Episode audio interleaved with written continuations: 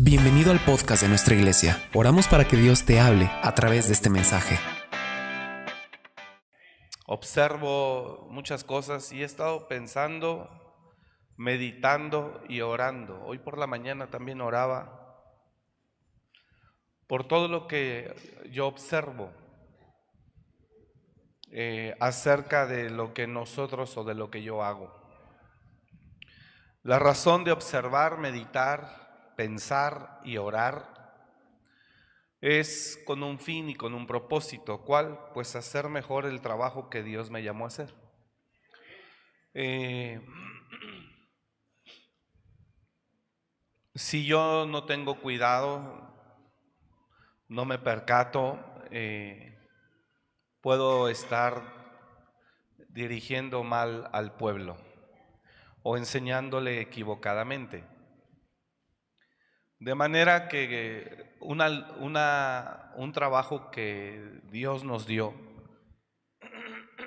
a nosotros como pastores, o al menos a mí, es mirar bien las pisadas que estoy dando.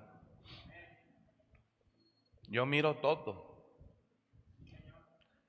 Miro todo, miro, miro mucho. Pienso mucho oro.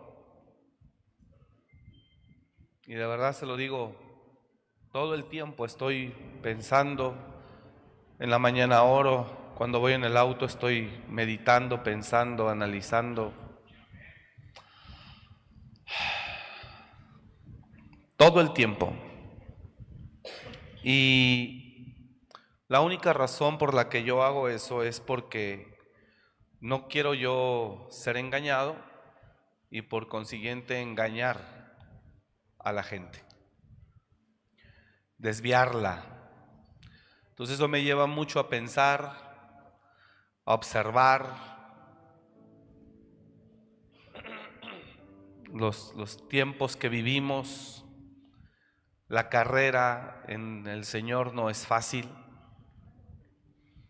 Y todo el tiempo estoy, repito, pensando, meditando, orando.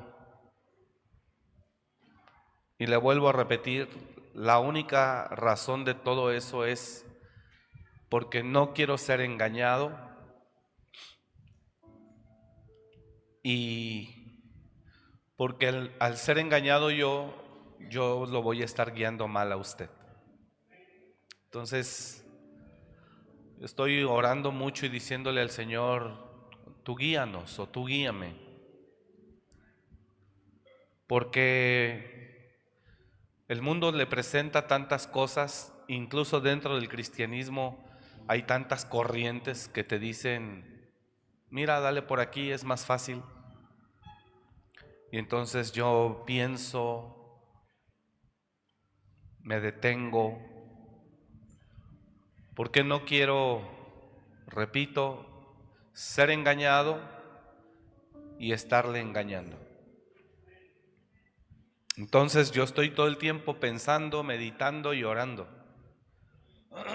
Y observo a unos y observo a otros. Y observo y observo y observo. Y hay tantas corrientes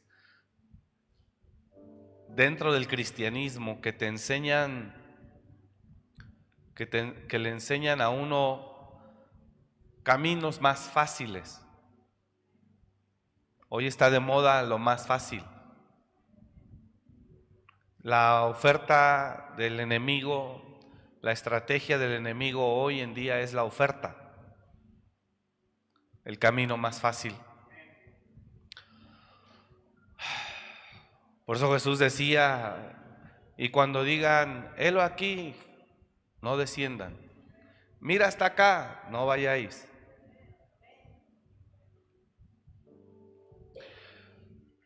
Y no me quiero sentar a pensar, meditar desde la banca de la comodidad.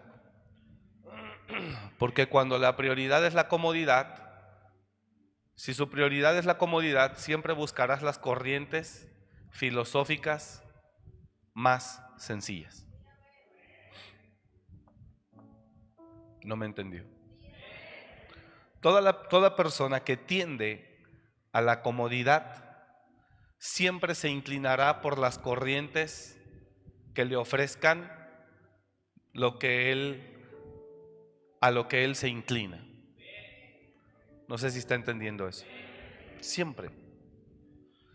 Entonces hay mucha gente que le cuesta muchísimo, batalla muchísimo cuando la vida le demanda esfuerzo o sacrificio. Hay mucha gente que batalla. Y la gente que no le agrada el esfuerzo o el sacrificio, siempre está buscando enseñanzas, estrategias y corrientes que apoyen su tendencia. Siempre. A la gente que está acostumbrada o que tiene esa tendencia, le gusta estar en lugares donde se apoye la tendencia que él tiene. Yo no sé si me estoy explicando. Entonces cuando yo miro y observo, después pienso, analizo, medito, oro, y al final, porque pensar, meditar, analizar, ayuda, pero no es suficiente. Las corrientes son tan fuertes, confusas, que pensar, meditar y analizar no es suficiente. Tienes que ir a la palabra. Y en la palabra todo eso se desbarata. Todo lo que no es de Dios se deshace. En la palabra muere toda falsa doctrina, toda falsa filosofía, en la palabra muere todo lo que se dice en redes sociales, todo lo que dicen muchos hombres que en algún momento fueron hombres de Dios, y así lo digo con esa responsabilidad, que en algún momento lo fuimos, para que no vea que estoy tirando. Y eh, usted escucha y, y observa en su teléfono muchísimas corrientes, muchísimas. Y entonces todo eso nos lleva al plano de la meditación. Digo, el que le encanta la comodidad, ahí dice, amén, lo dijo San Apóstol fulano de tal, y como lo dijo San Apóstol o San fulano de tal, así es. Pero en realidad él lo que quiere es que alguien respalde su tendencia.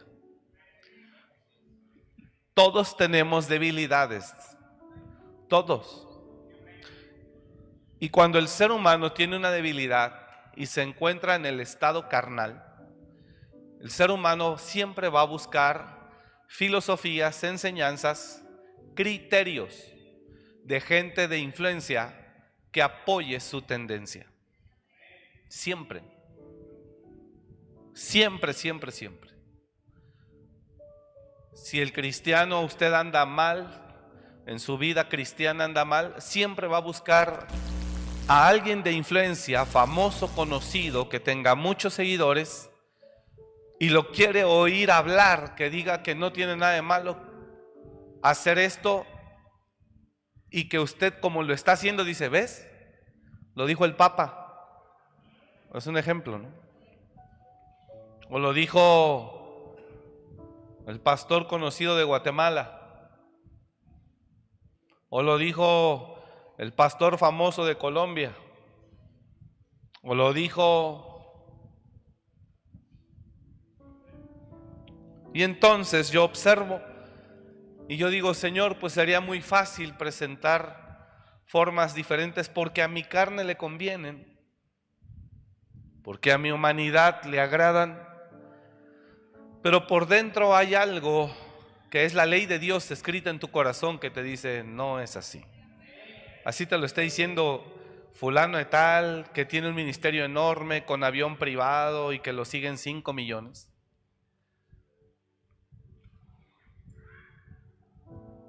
Él te puede decir eso, pero la tabla escrita en tu corazón que te dice.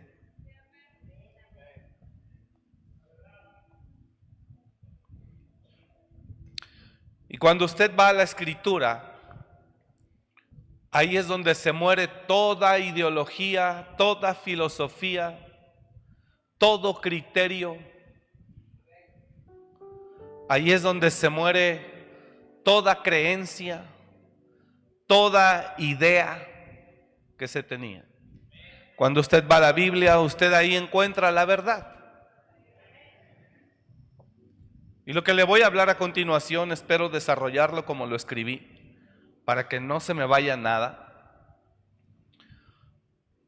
Pero cuando usted va a la Biblia, ahí usted se da cuenta de la verdad.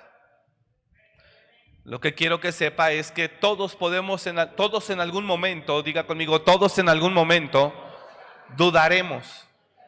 Dudaremos. Todos. ¿Por qué vamos a dudar? Porque hay tantas corrientes, tantos criterios. Hoy usted está aquí me está escuchando a mí, pero mañana mientras va en el auto está escuchando a alguien más. Y puede ser que, le estén, que esté hablando algo totalmente diferente a lo que yo hablé. Y entonces en lugar de hacerlo crecer, quedó confundido. Y el que queda confundido en medio de, de dos caminos no sabe a dónde ir.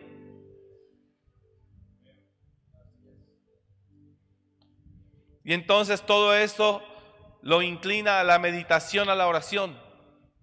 Ahora yo, yo, como lo voy a decir así, no lo somos, pero yo como especialista o profesionista en este eh, giro, lo mismo hace un economista, todos los días lee el periódico, todos los días está al tanto de lo que están haciendo sus colegas, de lo que están hablando los especialistas en su materia. Entonces yo, que mi obligación es no engañar al pueblo, sino hacer un trabajo conforme a la voluntad de Dios. Yo todo el tiempo estoy meditando, pensando, orando, mirando, y hoy es un sinfín de voces que te venden tantas cosas. Y cuando tú estás en la carne inclinado a tu comodidad, dices, claro, esta es la mejor, si es cierto, así. Pero la ley escrita en tu corazón redunda en tu alma y te dice, tú sabes que no es así. Pero luego tú dices, pero es que Señor es fulano y yo creo que Él es tu siervo y yo creo que tú lo amas y mira cómo Él, Él enseña todo, algo totalmente diferente a lo que yo enseño, a lo que yo creo que tú me dices que hable y además tiene muchísimo crecimiento, desarrollo que yo creo que es lo que más anhela un ministro.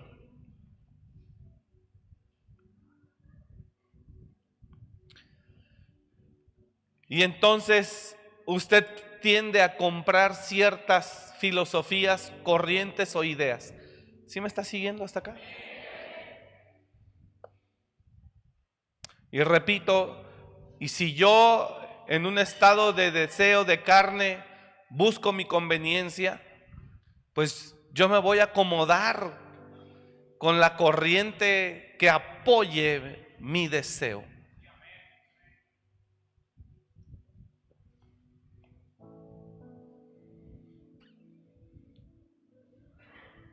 ¿Me está siguiendo? Ahora, ¿dónde muere todo eso?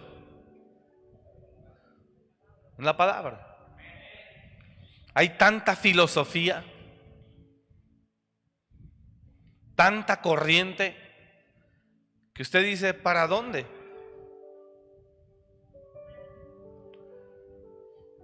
Tantas personas de influencia en medio de una sociedad, tantas personas de influencia en medio de un pueblo que dice ser cristiano, que usted dice, Pues él sabe más. Él tiene más experiencia. Cuando él empezó el ministerio, yo, yo, yo estaba naciendo. Yo conozco infinidad de predicadores que dice, cuando Dios me llamó y empecé yo en 1980, y yo me quedo pensando, digo, mm, yo todavía ni en planes estaba de venir a este mundo. Y si usted se deja llevar porque son personas de peso, de experiencia, de mucho conocimiento o preparación teológica, entonces usted daría por hecho que la forma en la que ellos hacen iglesia o ejercen ministerio es la correcta. Y entonces usted tendría una directriz muy clara para poder solamente seguir sus pisadas. Yo no sé si me está comprendiendo. Para seguir sus pisadas. Y dices, bueno, aquí no hay pierde. Pero los tiempos son tan difíciles hoy que sí hay pierde, aún en los que usted cree que son los más seguros.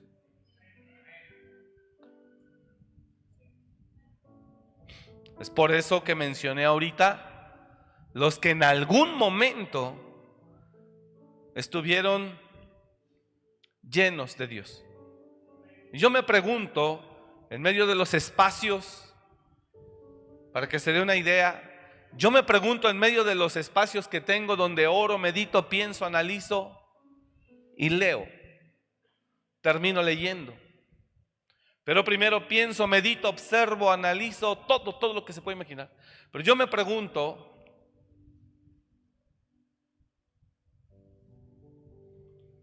bueno, me pregunto muchas cosas.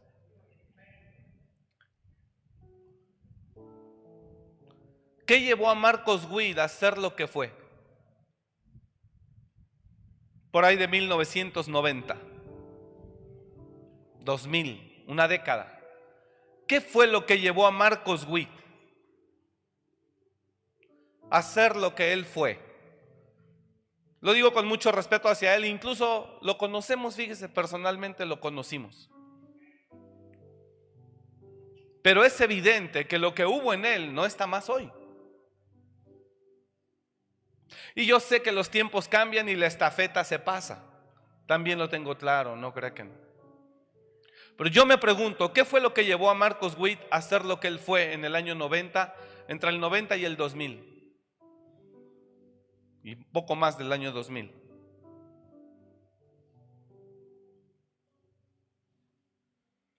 ¿Qué fue lo que llevó a Jesús Adrián a ser lo que él fue? Estoy hablando de salmistas. ¿Qué fue lo que llevó a Jesús Adrián, a Marcos Witt, hacer lo que fueron hace 20 años.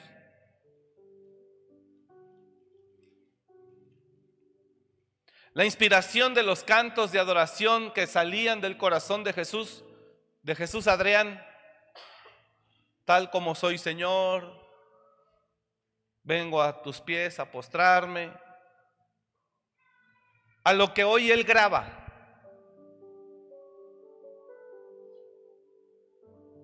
No lo estoy juzgando, estoy poniendo un ejemplo. Dios mismo en la velada de oración me, dijo y días atrás me dijo, ora por él. No, yo, yo no, no quiero que me entienda que estoy yo hablando, si me está comprendiendo o no, sino le estoy ilustrando la diferencia del espíritu que estaba en ti hoy, del espíritu que estaba en ti hace 30 años o 20 años y del espíritu que hoy está en ti, si es que hay espíritu.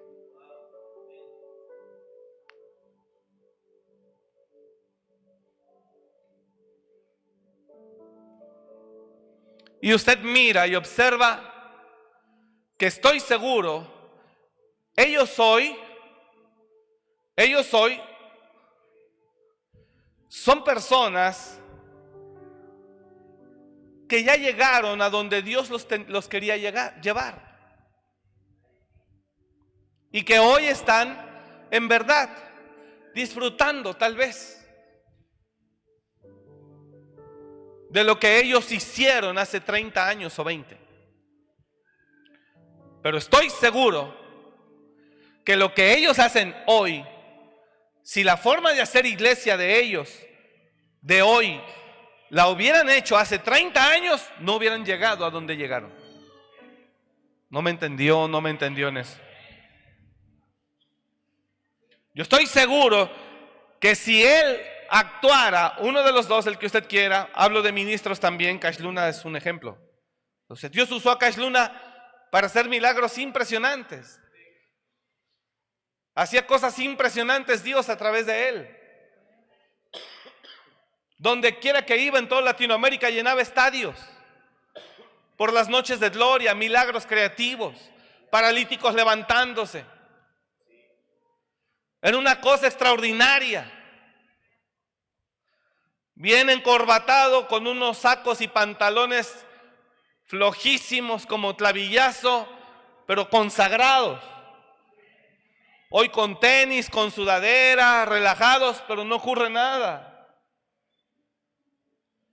Y es la forma de evangelio que te venden hoy.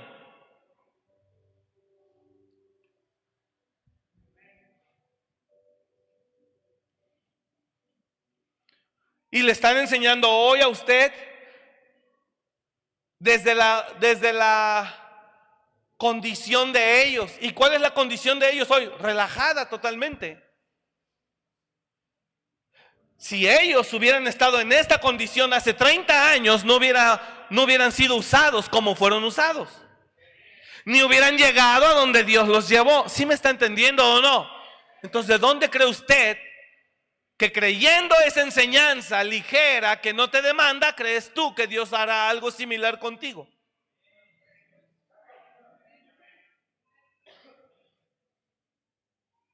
El domingo pasado en la clase no prediqué en el, culto general, pero prediqué, prediqué en la mañana al grupo que yo tengo.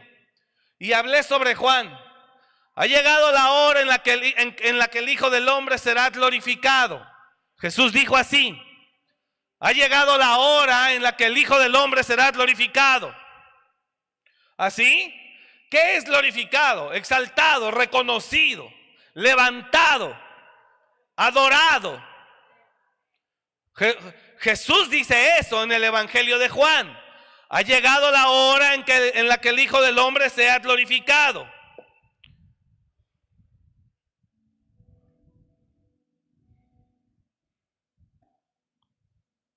Dame el siguiente verso, por favor. Verso 23.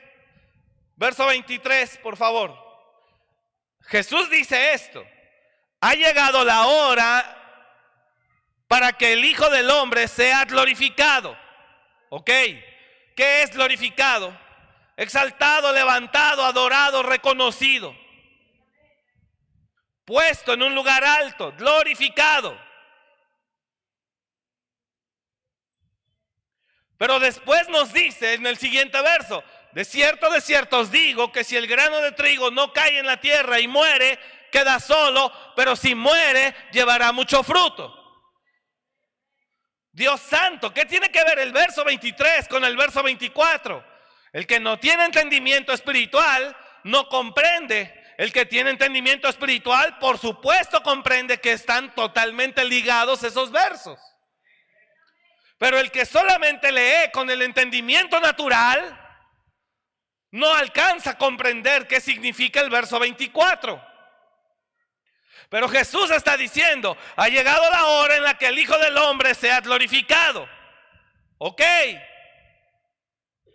Wow, está diciendo, señores, ha llegado la hora en la que en la que yo sea puesto en alto.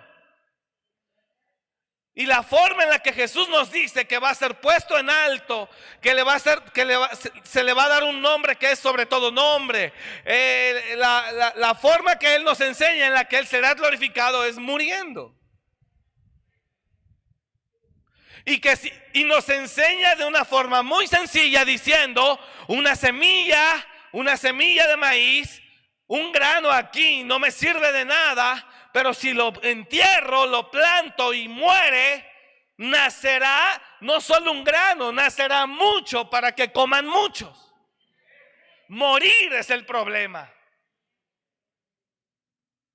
Morir es el problema. Y Satanás está hablando y predicando desde muchísimos púlpitos conocidos y no conocidos que no, no necesitas morir.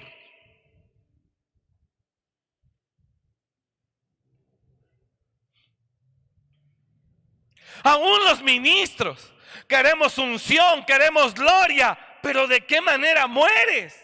Para que Dios se glorifique mientras hablas. Queremos poder, queremos unción, queremos que haya manifestaciones sobrenaturales, pero ¿de qué manera mueres para que Dios te pueda respaldar y que Dios se pueda manifestar?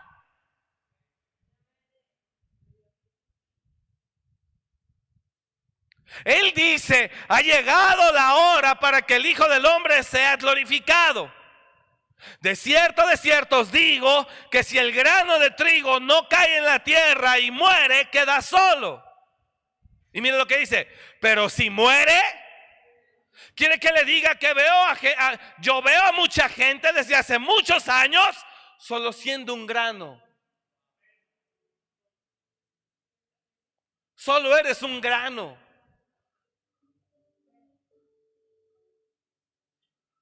No hay fruto.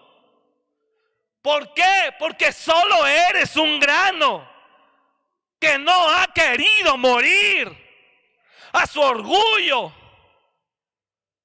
a tantas cosas que ahorita le voy a decir a qué se puede morir. A su comodidad, a sus placeres o gustos. El resultado es que solamente mirarás granos de trigo.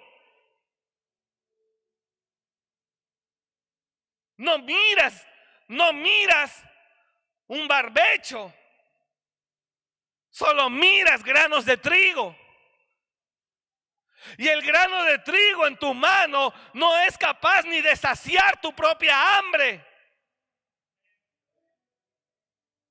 mucho menos saciar el hambre de un pueblo hambriento.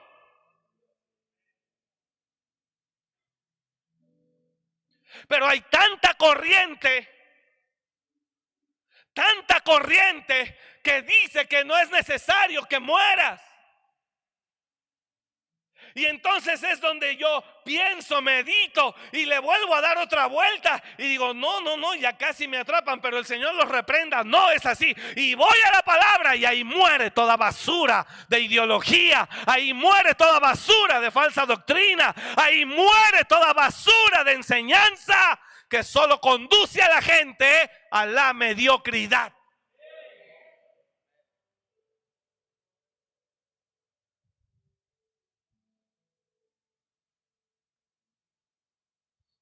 La palabra es muy clara cuando va a ella. La palabra es muy clara cuando va a ella.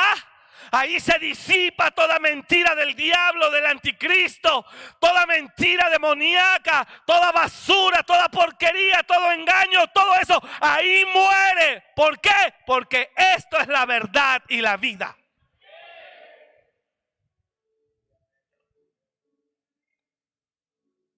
¿Usted cree que yo en la carne no quisiera decir, ah, sí, feliz? No, que dice fulano de tal, que es súper famoso, que por ahí no pasa nada. Solo sé que lo que fueron ellos hace 30 años no lo hubieran sido si no se hubieran consagrado. No lo hubieran sido si no se hubieran guardado. No lo hubieran sido si no hubieran honrado a Dios. No lo hubieran sido si no lo hubieran amado.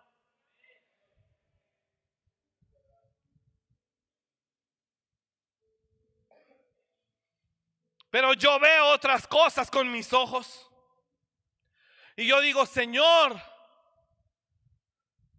yo estoy en el riesgo, igual que usted, pero yo más, porque Dios lo puso a usted con nosotros.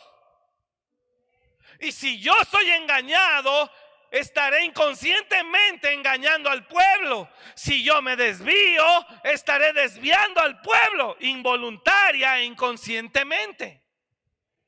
Pero le voy a decir algo. No quiero quedar bien con usted. Solo quiero hacer mi trabajo. Quiero hacer lo que Dios me llamó a hacer. Y me cuido. ¿De qué? Que el dinero no me gobierne, no me controle, porque si no yo ya le estuviera predicando aquí todo el tiempo sobre finanzas. De debilidades carnales Porque si no le estaría diciendo a usted inconscientemente, no tiene nada de malo, Dios sabe que somos carne. De la fama, porque entonces ya estaría yo haciendo publicaciones a cada rato. Hola iglesia, ¿qué tal? ¿Cómo están? Basura.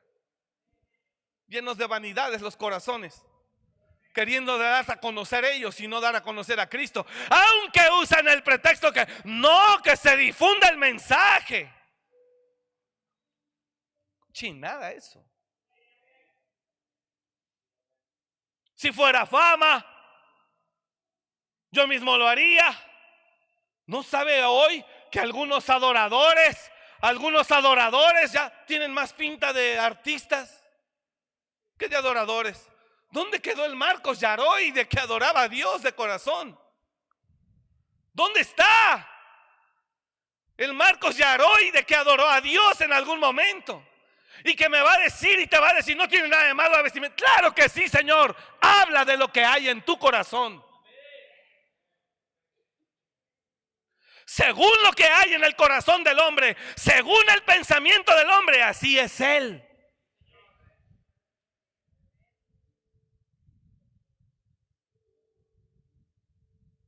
¿Quiere que le diga qué hacen todos los salmistas? Todos iguales ya. La moda de los nuevos adoradores la imponen. No solamente, no, o sea, no, no le imitan la unción, pero sí le imitan todo lo que hacen.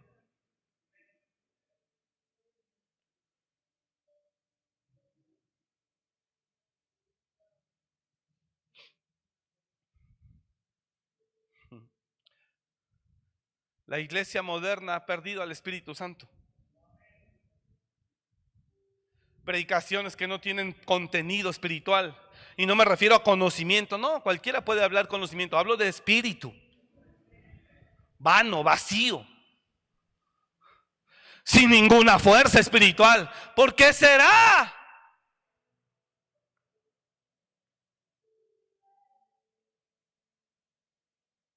¿Me está oyendo?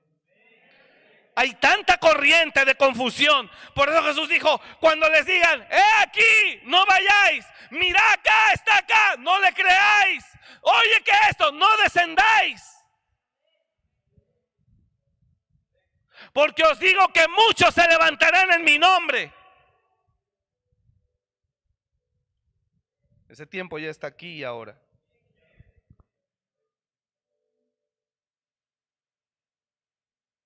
Al final del día usted decide.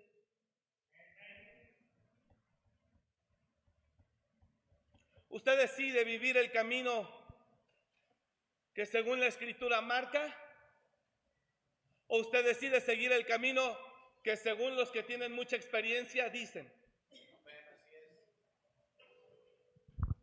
La experiencia de un ministerio de 50 años no reemplaza la palabra. Usted puede empezar a seguir a alguien que tiene 30 años de ministerio y que te dice, no hombre, esto, no hombre, el otro, no es cierto, no pasa. O usted puede seguir la palabra. Pero hasta donde yo sé, ninguna experiencia de ningún ministerio, sea quien sea, reemplaza la palabra.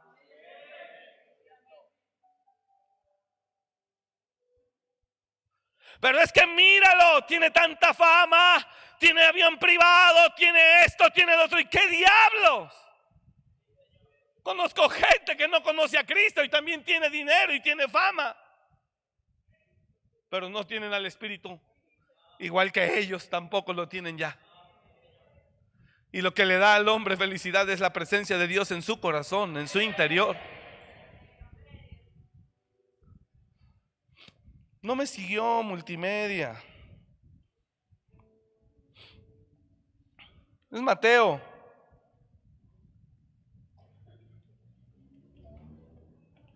Entonces si algunos dijere, gracias, mirad, aquí está el Cristo, o mirad, ahí está, ¿qué dice? No le creáis. Entonces, si algunos dijere, ahora vamos a ir a Filipenses, donde le dije, pero espéreme un poquito. Ya como a las once y media empezaremos a leer Filipenses. Entonces si algunos dijere, mirad, aquí está el Cristo, o mirad, ahí está, no le creáis. Siguiente verso. Porque se levantarán falsos Cristos y falsos profetas y harán grandes señales y prodigios de tal manera que engañarán, si fuera posible, aún Por eso yo medito y estoy en el auto, estoy pensando y medito. ¿Por qué medito? Porque no estoy solo, hay mucha gente detrás de mí y en verdad con todo mi corazón quiero llegar el día que Dios me llame, haya ganado los que haya ganado y que me haya dicho siquiera que me diga bien, buen siervo y fiel. Mi meta es esa.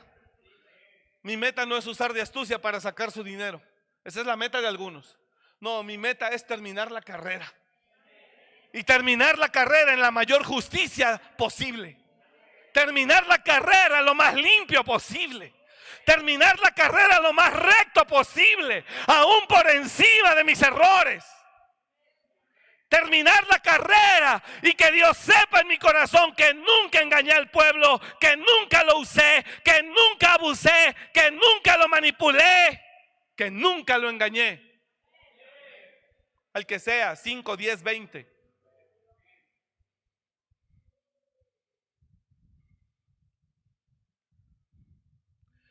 Y cuando hablo, el Espíritu Santo tiene que dar testimonio de que está en la palabra predicada. Hombres vacíos no queremos oír, queremos oír hombres llenos de Dios. Que la palabra de Dios traiga traiga peso, traiga espíritu.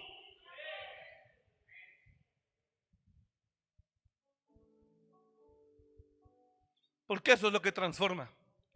Porque ese es el verdadero alimento espiritual que da vida. La información de, de, muy poco sirve. La información de muy poco sirve si no viene acompañada de espíritu. El Espíritu es el que redarguye, convence de juicio y de pecado. El Espíritu es el que convence al arrepentimiento. El Espíritu es el que transforma. Dice la Biblia que vino el Espíritu de Dios con poder sobre Saúl y fue mudado en otra persona. El conocimiento nunca te mudará. La palabra tiene que venir acompañada de un peso de espíritu, de un peso de gloria.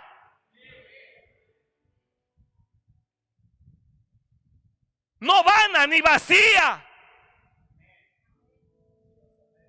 La información es buena y es necesaria, pero señores, por supuesto que no es suficiente.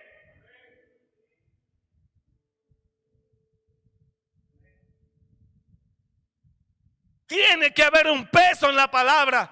Y cuando hay un peso en la palabra es porque el ministro oró, buscó a Dios y le dijo, ayúdame, dame de ti.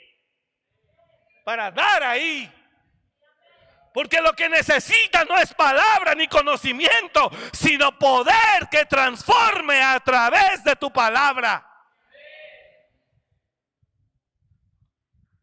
¿Me está oyendo? Mirad que nadie os engañe. Así empieza el contexto.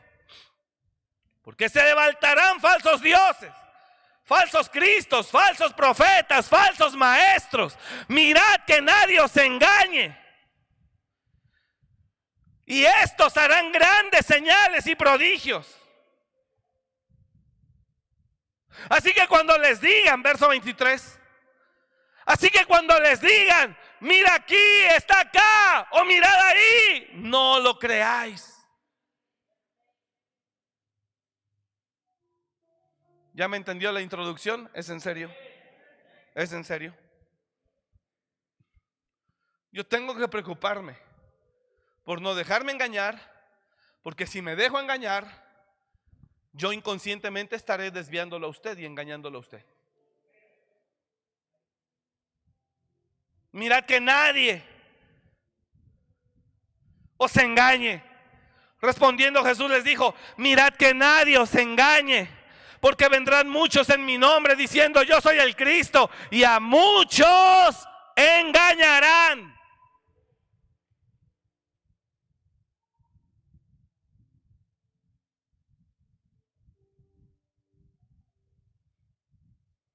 Entonces, ¿qué es lo que yo enseño? ¿Qué es lo que enseño? Enseño lo siguiente, para que comprenda el mensaje, el contenido. Dios tiene cosas grandes para usted, después que muera el grano de trigo. No hay más. El grano de trigo tiene que morir.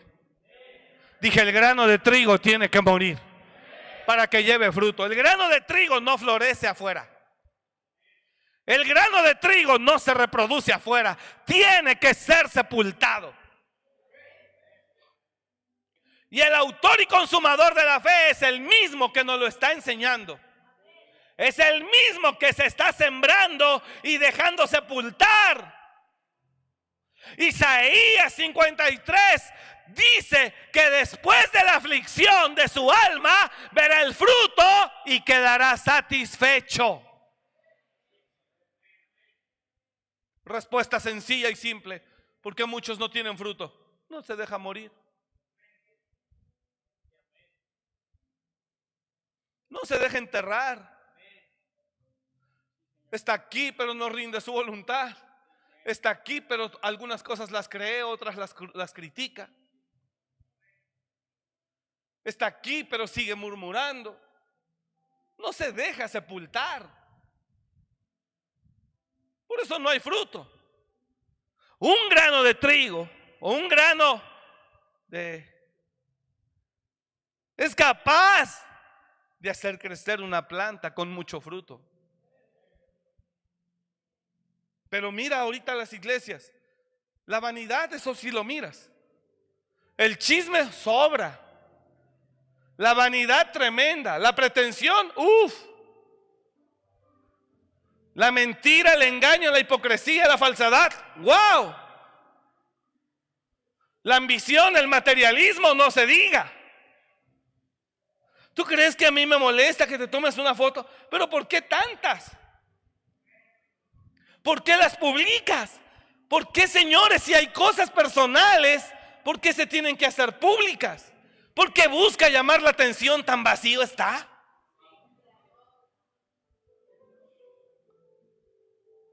Porque quiere impresionar a los que lo conocen. Tan vacío está.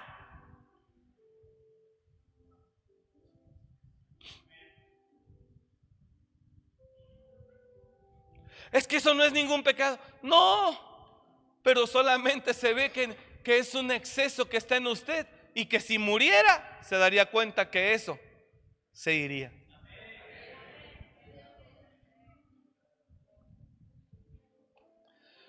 Lo peor de todo es que uno lo predica y lo predica y lo predica, pero la gente sigue resistiendo. Porque lo sigue haciendo.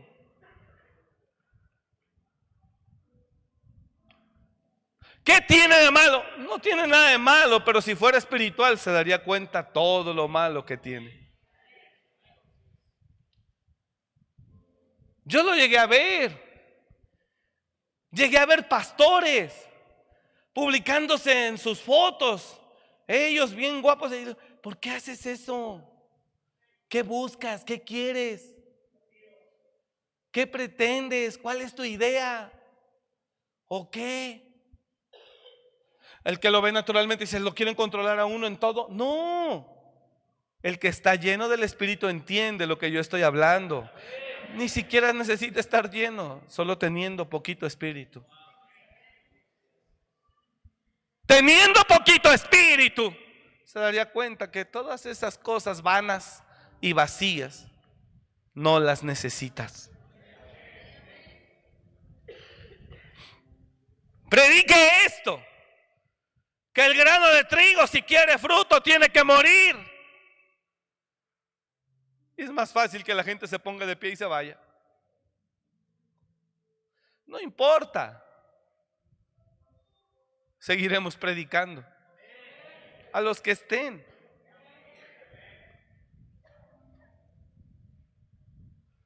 No siempre los que se quedaron solos y la gente se fue de ellos es porque estaban mal. Lo tengo muy claro. Así que si el diablo llega y me dice, mira, ya se fueron todos, te quedan unos poquitos, porque estás mal, estás equivocado, no, tengo palabra también para decirle, a Jesús lo dejaron de seguir muchos. Pablo nunca predicó ante multitudes ni estadios llenos. Así que el hecho de que te quedes solo no significa que estés equivocado. Significa que la gente ama más la maldad. Y esta es la condenación, que la luz vino al mundo. Pero los hombres prefirieron más las tinieblas que la luz, porque sus obras eran malas. ¿Quieres que te diga cómo hay muchos predicadores siendo buena onda todo el tiempo con la gente para caer bien? Esa es su estrategia. Cuando Dios llamó al, ministro a reprender, a corregir, a exhortar, a amar, a hacerlo. Tú pues ciñe tus lomos y habla de todo cuando yo te, cuanto yo te mande. Pero la estrategia de hoy algunos es ser buena gente con todos. Hola, hola, hola, hola, hola, hola. Te están vendiendo un producto. Y el pastor no vino a caerle bien a todos. Si así hubiera sido, a Jesús lo habrían amado. Jesús no vino a vender un producto, Jesús vino a traer una verdad. Le gustara a quien le gustara. Y esa verdad, cuando fue establecida, a unos se gozaban y a otros atropellaba. Jesús vino a traer una verdad, le gustara quien le gustara. Y había políticos que sí le gustaba y había políticos que lo rechazaban. Había religiosos que lo aceptaban y había religiosos que lo perseguían.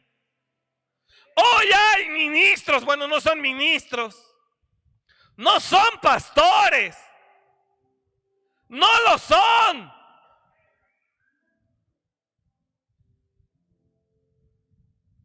Te venden una imagen. Te venden una personalidad. No te aman un carajo. No les importas en lo más mínimo. Y no es esto también está en la Biblia. Pablo le dijo a Timoteo, también debes saber esto, que en los últimos tiempos vendrán tiempos peligrosos porque se levantarán hombres amadores de sí mismos vanagloriosos, soberbios, amadores más de los deleites que de Dios, a estos evita. Timoteo 3. Porque habrá hombres, verso 1, también debes saber esto, que en los últimos días, postreros días, vendrán tiempos peligrosos. Señores, esos tiempos están aquí y ahora. Los tiempos peligrosos no solo están en el mundo, están también dentro de la iglesia del Señor. Pablo le dijo a Timoteo, también debes saber esto, que en los postreros días vendrán tiempos peligrosos. Pero ¿sabes qué es lo peor? Que les encantan a los vanos y a los superficiales esos personajes que venden imagen. Oiga, esto no es nuevo. Pablo que daba su vida por los corintios, lo rechazaban, lo menospreciaban, lo humillaban y decía Pablo, ah, pero aquellos grandes apóstoles ya se acaban con ellos y los despojan y ustedes felices.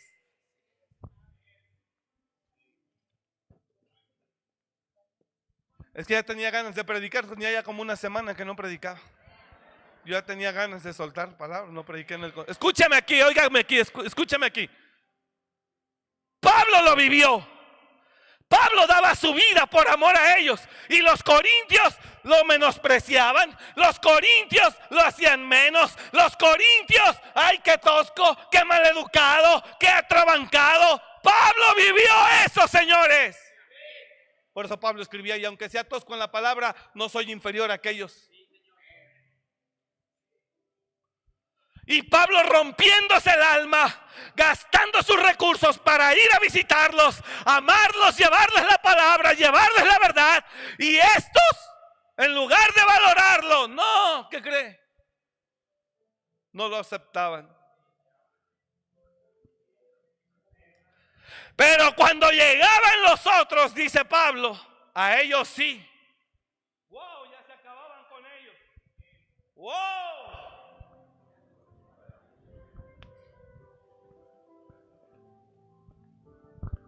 Porque si viene alguno predicando a otro Jesús que el que os hemos predicado, o si recibís otro espíritu que el que habéis recibido, u otro evangelio del que habéis, del que habéis aceptado, bien lo toleráis. Regrésame un verso. Regrésame el verso al 3. Pero temo que como la serpiente con astucia engañó a Eva, vuestros sentidos sean de alguna manera extraviados de la sincera fidelidad a Cristo. Siguiente. Porque si viene alguno predicando a otro Jesús, que el que os hemos predicado, otro Jesús, ¿cuál? El que no te demanda nada. El que dice, hola, ¿cómo están? ¡Wow! ¡Qué hermoso! Vienen cosas grandes para ustedes, señores. Sin sacrificio, que no te engañen, sin sacrificio no vendrá nada. Tiene que morir y tiene que permitir que Dios arranque tantísima escoria y basura que hay dentro de nosotros. Vanidad, orgullo, eh, tanta basura Dios tiene que arrancar de nosotros. Eso es lo que nos hará mejores personas. Eso es lo que nos hará parecernos más a Cristo. Usted nunca vio a Cristo vanidoso, ni soberbio, ni pretencioso, ni amador del dinero. Ahora voy a ir a Timoteo. Usted nunca vio a Cristo.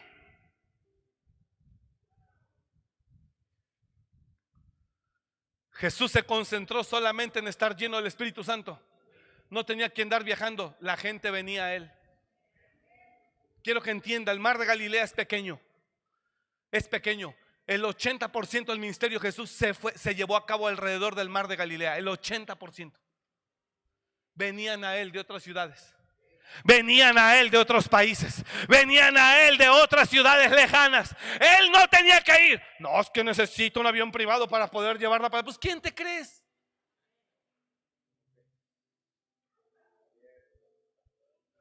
Si fueras verdaderamente un hombre de Dios, como hubo uno que en verdad se veía que servía a Dios, la gente iba hasta África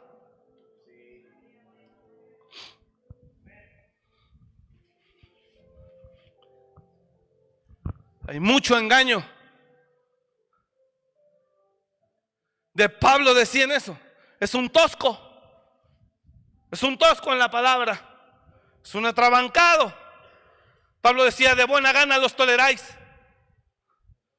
Y a estos que roban lo suyo, que os despojan, de buena gana los toleráis. Y yo que os he anunciado el Evangelio, que nunca han dado atrás de lo suyo, sino de ustedes. Pero a ellos, nombre, de buena gana los toleráis, os despojan y ustedes felices como si nada. Porque hoy venden imagen. Según te aman, según les importas, te dan puro mensaje de esperanza. Cuando la gente hoy corrompida no necesita esperanza, necesita arrepentimiento.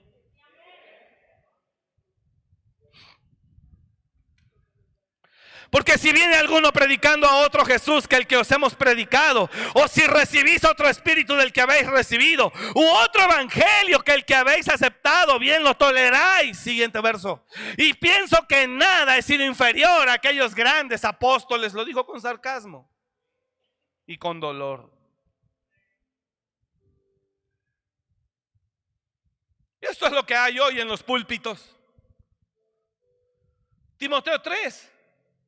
Esto es lo que hay hoy en los púlpitos. También debes saber esto, que en los postreros días vendrán tiempos peligrosos, porque se levantarán hombres amadores de sí mismos. Dos, vanagloriosos. Ellos no se dan cuenta que lo que hacen no está bien. No se dan cuenta, yo lo miro. Yo lo miro.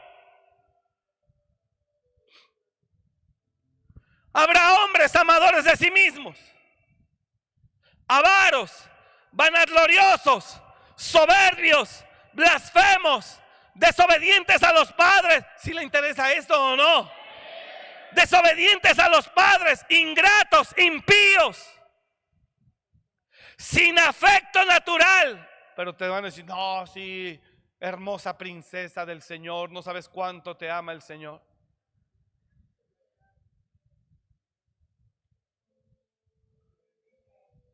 ¿Sabe que he observado también algunos que dicen que son profetas?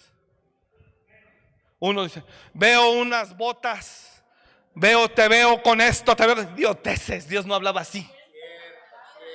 Dios cuando habla verdaderamente te lo dice directamente al corazón. Veo esto y te veo aquí, te veo que son idioteces. Conozco la profecía, señores. Son tipos astutos para sacar y veo esto y, le voy a decir esto. Y en muchos le atinan, pero no es Dios ni es profeta, es adivinación, señores. Adivinación. No es profecía. Métase para que conozca la profecía real. Nunca ve a los profetas hablando tarugadas así los profetas antiguos.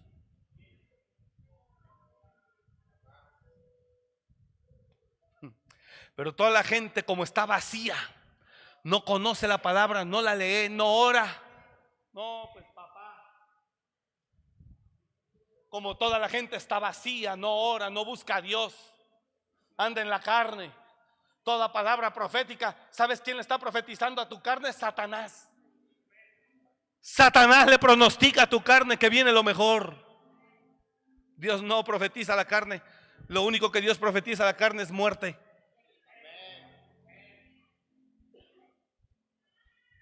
Dios profetiza al espíritu. Dos, Dios no profetiza cosas materiales en primera instancia. Dios no profetiza cosas materiales en primera instancia. Si Dios profetizara cosas materiales en primera instancia, Dios no sería Dios. Escúcheme. Dios no sería Dios. Y no estoy diciendo que en la Biblia no esté. Si está y alguien aquí me va a debatir o va a escribir si está conectado y no comparte. Pero Dios le dijo a Salomón que le añadiría, que le daría riqueza, se las añadiría. Exactamente, se las añadiría. Añadidura.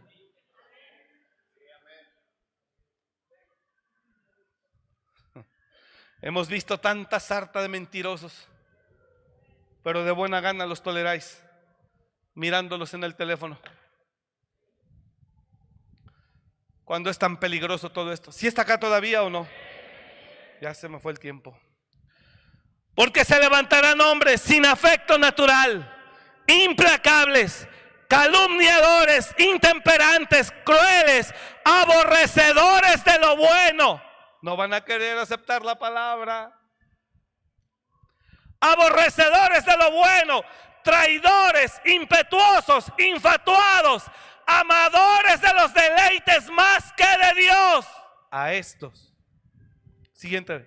Que tendrán apariencia de piedad, pero negarán la eficacia de ella. A estos. A estos Yo también estoy aquí, en el mismo mundo que está usted. Tengo al alcance lo mismo que usted tiene en el celular. Y yo también estoy pensando, meditando y orando. Digo, Padre, ¿para dónde? ¿Qué onda? ¿Qué onda? ¿Qué onda? ¿Aquí cómo? ¿Aquí cómo? ¿Qué onda? Porque acá fulano dice que ese es el bueno. Acá Perengano dice que esta es la estrategia chida. Acá dice que no, que no es necesario esto, que con esto. Acá, ¿para dónde? ¿Y sabes qué dice Dios? Vea mi palabra. Vea mi palabra. Para que veas cómo ahí el de acá, el de allá y el de acá caen muertos ahí. Queda totalmente anulada su ideología, su doctrina y toda basura que ellos traen. Porque todo lo que enseñan es conforme porque son amadores de sí mismos. Más de los deleites que de Dios.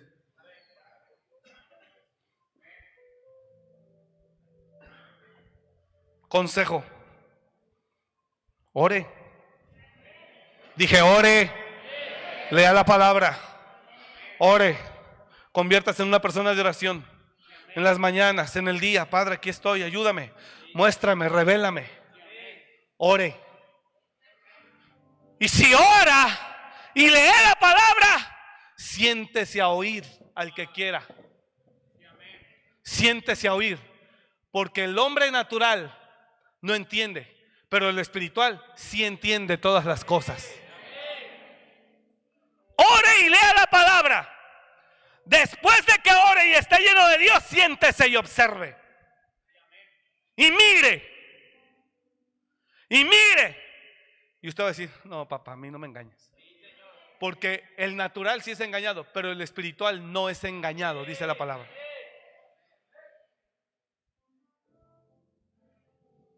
Pero si tienes un pueblo que no ora y que no lee, que solo ve Facebook e Instagram, que se divierte en TikTok cuatro o cinco horas, ¿cómo crees? ¿Cómo crees? Si dice que la guerra es tan fuerte que aún los escogidos serán engañados, los escogidos, ahora imagínate los llamados. Si dice que la corriente es tan fuerte que aún los escogidos serán engañados, ahora ¿dónde quedarán los llamados?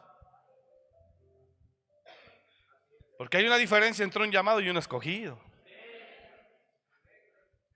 El escogido puede venir desde antes de que nazca.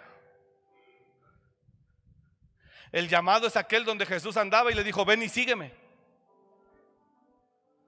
Pero un escogido es aquel como Juan el Bautista, que dijo, el año que viene nacerá un hijo.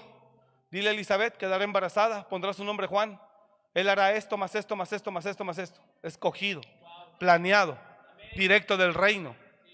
Nacido por Dios, desde antes de que fuera concebido en el vientre de su mamá, ya había sido marcado para ser predicador, para servir a Dios, para anunciar su palabra. Y hasta el día de hoy siguen naciendo escogidos. Hasta el día de hoy. Y si dice que la corriente de engaño y de mentira pondrá en riesgo aún a los escogidos, y usted que no quiere leer la palabra, usted que no quiere orar, piensa que ver la rosa de Guadalupe lo santifica, piensa que Dios santo. Piensa que venir a la iglesia lo hace más santo. ¿Sí me está oyendo la iglesia o no? ¿Sí me está entendiendo? Piensa que con venir a la iglesia y cantar dos cantos de José Miguel y sentir la trompeta, piensa que con eso ya. Tienes que orar. Busca a Dios, es una sugerencia, para que no seas engañado. Busca a Dios. Yo mismo miro todas las corrientes y quiere que le diga cómo estoy, pensando todo el tiempo y meditando todo el tiempo. Y digo, Padre, Padre, dime para dónde, no nos dejes engañar, caer en engaño. Por favor, guíanos. Por favor, dime, dime, dime, dime, dime. Y él dice, vea la palabra. Y él bien tranquilo y yo bien desesperado y él dice, vea la palabra. Y en la palabra, todo estratagema de hombres cae. Por eso dice Jesús, Pablo dijo, Efesios, para que ya no seas niño fluctuante llevado por doquiera de todo viento de doctrina. Para que ya no seas niño fluctuante llevado por doquiera todo viento de doctrina. Que por estratagema de hombres, que con astucia, con engaño emplean las artimañas del error sino que siguiendo la verdad en amor crezcamos en todo. Esto es la cabeza que es Cristo. Sino que siguiendo la verdad en amor crezcamos en todo, en aquel que es la cabeza, esto es Cristo. Para que ya no seas niño fluctuante llevado por doquiera. De todo viento de doctrina, por estratagema de hombres que para engañar emplean con astucia las artimañas del error. ¿Sabes qué es lo peor? Que después esos hombres van, los engañan, no solamente no se dejan dirigir, empiezan a guerrear, a atacar aquí, a oponerse porque ya vienen tan infectados. Ya vienen tan mal con bicho adentro. que no solamente ya no reciben la palabra, sino que ahora la contradicen, la resisten, la atacan. El espiritual entiende lo que estoy hablando, el natural no. Corintios 2.14, pero el hombre natural no puede percibir las cosas que son del Espíritu de Dios porque para él son locura. Pero el hombre natural, el hombre natural no percibe, no percibe. Yo estoy hablando cosas hoy espirituales un poco. Pero el hombre natural no percibe las cosas que son del Espíritu de Dios porque para él son locura y no las puede entender. Porque se han de discernir espiritualmente. Mire lo contrario, lo que le decía hace un momento. Sin embargo, el espiritual sí juzga todas las cosas, pero él no es juzgado de nadie. Lea la palabra, entienda la palabra, ore y siéntese y oiga. Es clarito mirar al que miente. Ore, lea la palabra. Es clarito mirar al que manipula. Órele a la palabra y siéntese. Es clarito mirar a aquel que no tiene nada que ver con Dios. Quizá la tuvo, pero hoy no. Órele a la palabra, busque a Dios, llénese de Él y siéntese y mire. Y fácilmente se da cuenta.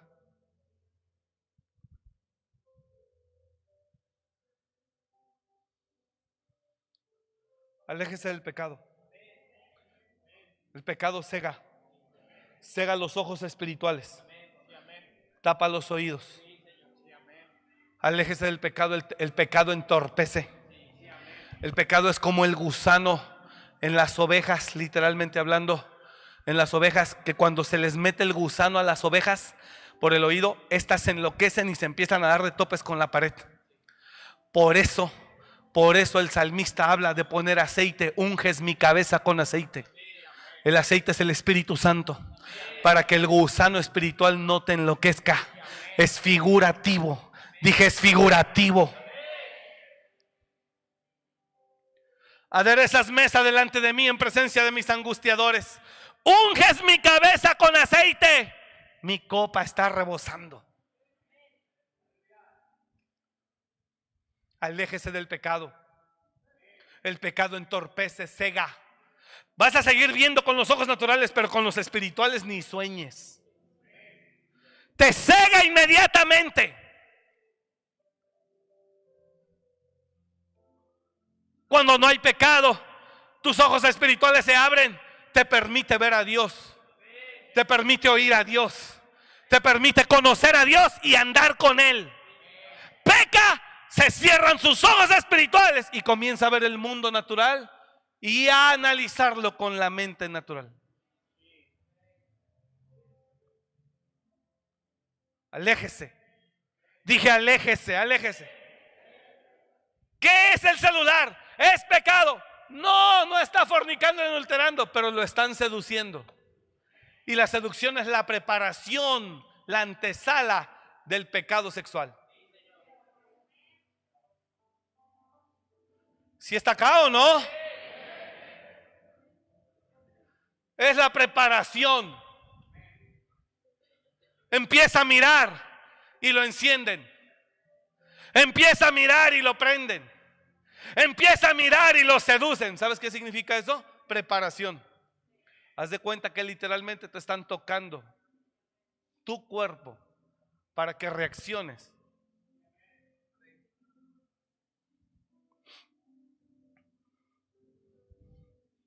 Es como les digo, yo puedo estar sin comer todo el día, pero huelo comida, se complicó el asunto.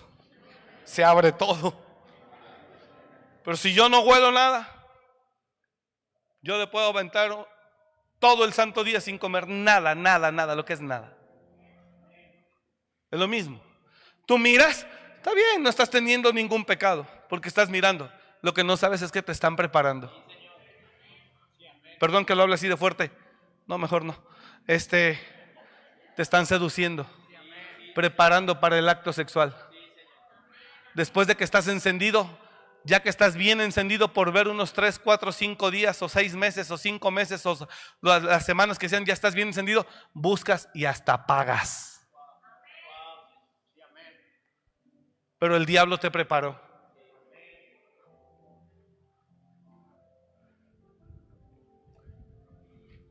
Aléjese. Porque se cierran los espirituales y se abren los naturales. Ojos. ¿Me está oyendo? Tengo que terminar. Él dijo, se levantarán hombres peligrosos, amadores de sí mismos y de los deleites más que de Dios. Eso es evidente, evidente. ¿Cómo es posible que no lo vean, caray? Le digo que es tan fácil sentarse y mirar. Sentarse y mirar en el teléfono o en la computadora y dices, es tan fácil sentarse y mirar. Y yo digo, ¿por qué todo el mundo no lo ve?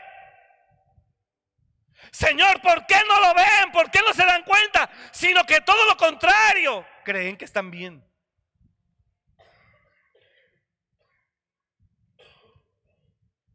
Porque se levantarán hombres avaros vanagloriosos, soberbios, blasfemos, desobedientes a los padres, ingratos, impíos, sin afecto natural, en realidad no les importa, sin afecto natural, implacables.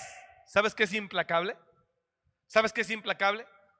Imagínate que se sube un ladrón a la combi, a la gris, a la roja, a la verde, a la morada, y le dices, en verdad es todo lo que tengo. 20 pesos. Y en lugar de que ese ladrón sea movido a misericordia y se pase de largo, te los quita. Aún lo poco que tienes, échale. No me importa. Implacable. Es decir, no se detendrá. No tendrá piedad de ti. Te sacará hasta los piojos.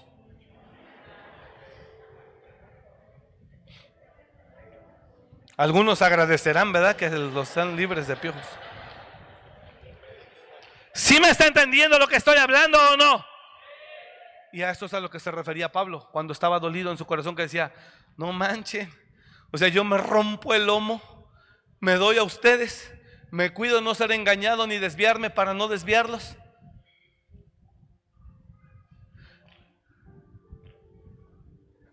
No les pido, pero tampoco participan.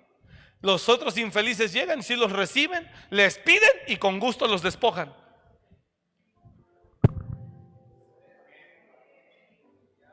Y por eso el apóstol Pablo no entendía. Piensan que porque soy tosco en la palabra, quieren que les hable de mí. Pablo les dijo, señores, no soy cualquier mequetrefe. Si quieren hablar de estudio y me quieren comparar con ellos, doctores en teología, apóstoles, circuncidado el octavo día, del linaje de Benjamín, fariseo de fariseos, maestro de mi pueblo. ¿Qué más quieres saber? Tengo varias ciudadanías, hablo varios idiomas. ¿Qué más quieres saber? Pero me propuse no presentarme a ustedes así, como hombre de humana sabiduría sino presentarles a Cristo crucificado. Así me propuse, dice él. Pero si querían que llegara con credenciales, las tengo. Si querían que llegara a ustedes con títulos de doctorados, los tengo. Si querían que me presentara con ustedes como preparado, lo tengo. Pero entendí antes de que Cristo me redimiera que eso era basura. No está entendiendo usted nada. Pero entendí antes de que Cristo me redimiera, cuando Cristo me redimió, que todo eso era basura. Por lo tanto me propuse predicarles a Cristo y a Cristo crucificado, pagando precio en hambre, en desnudez, en naufragio, en golpes, en desvelos, en cárceles, en azotes. Usted ve a esos implacables que habla Pablo a Timoteo, no se quieren despeinar no se quieren desvelar, no quieren tragar mal y no quieren cualquier dinero.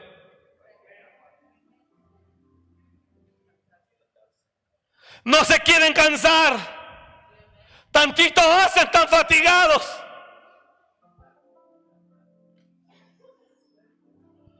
Pero se sienten merecedores de las riquezas de gloria.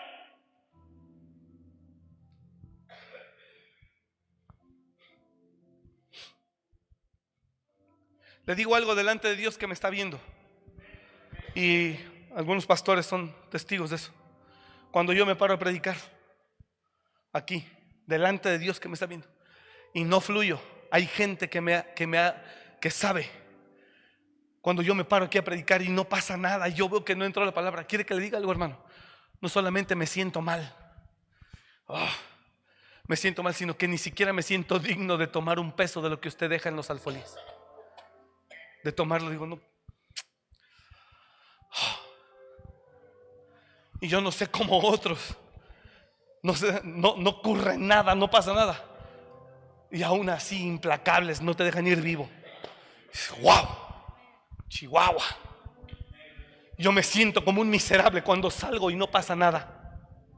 Cuando salgo y siento que no fluyó, que no entró la palabra, porque hay estorbos espirituales, porque hay batallas espirituales, porque hay demonios, en serio, porque hay brujos y hechiceros orando también y ayunando para que esto no fluya. Y cuando yo veo que no fluye nada, me meto mal. Hay gente que sabe que me meto mal.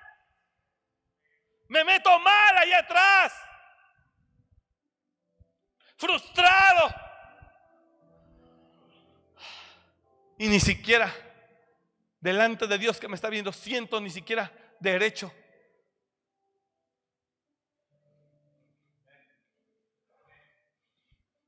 Hay domingos que me meto muy mal. Duermo. El lunes me levanto todavía con esa cruda. Digo, Chihuahua. Señor, ¿qué pasó? Y entonces el miércoles viene la revancha. Y entonces busco, digo, Padre, ayúdame, no me dejes, no me dejes. Ayúdame que, que yo sienta que el pueblo comió algo. Que yo sienta que el pueblo recibió algo que yo, yo no necesito aplausos, yo nomás, yo, yo sé cuando tu pueblo está comiendo, yo sé cuando tu espíritu está hablando y yo sé cuando tu espíritu está penetrando en el alma y en el corazón de la gente. Yo no necesito aplauso de nada, ni quiero, lo hacen, lo hacen para ti. Yo lo siento, si me está entendiendo o no, pero cuando no ocurre,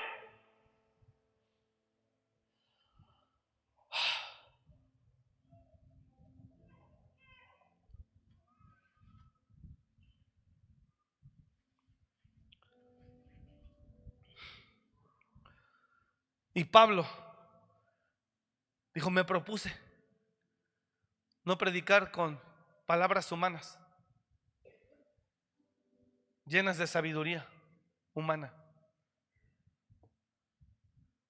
sino predicar a, Cristo y a este crucificado. ¿Quiere que le diga que nos llena? Delante de Dios se lo digo, saber que el pueblo bebió saber que el pueblo bebió. No sabe cómo hace que alabe a Dios, que me vaya contento a mi casa. Estoy contento, agradecido. Saber que el pueblo comió, el que está aquí y el que está ahí. Pero cuando no ocurre, hermano, ni merecedores. Pero hay gente, se lo digo delante de Dios con dolor, hay gente, hermano, no le importa.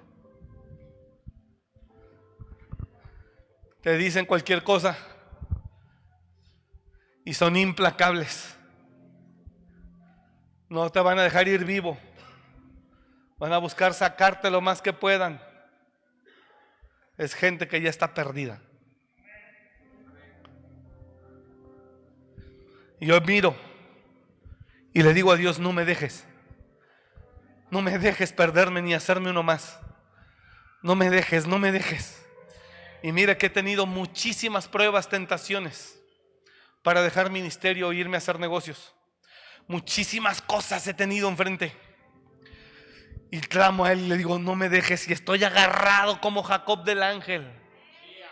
Y agarrado con uñas y dientes. Digo, no me dejes, no me dejes, no me dejes porque la corriente está fuerte. ¿Sí me está entendiendo lo que estoy hablando o no? Agarrado. Agárrese. Ore. Ore. Lea la palabra. Está viviendo tiempos muy peligrosos. Y si usted es natural, está firmado su extravío. Si usted es natural, está firmado su extravío. Si está entendiendo lo que estoy hablando?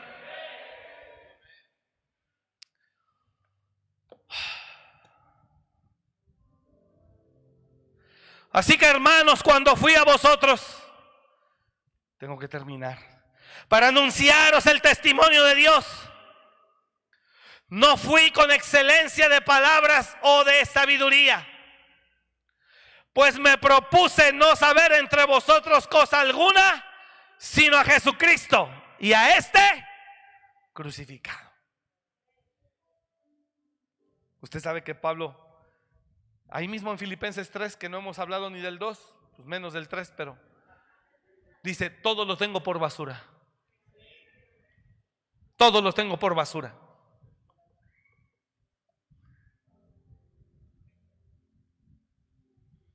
Prosigo al blanco, al supremo llamamiento en Cristo Jesús. Padre, danos de beber siempre en este lugar. Ellos y yo mismo te necesitamos a ti, no a mí. Danos de comer siempre, queremos palabra, leche no adulterada, como recién nacidos buscando el pan de vida. Ayúdanos a ser espirituales y no, no naturales, mucho menos carnales. Termino ya, tengo que cerrar. Filipenses 2. Es Jesús.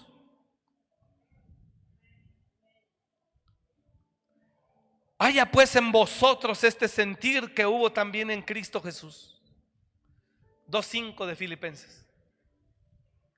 Haya pues en vosotros este sentir que hubo también en Cristo Jesús. O sea, no necesita ayunar 40 días para entender lo que Dios nos está hablando. Por Dios.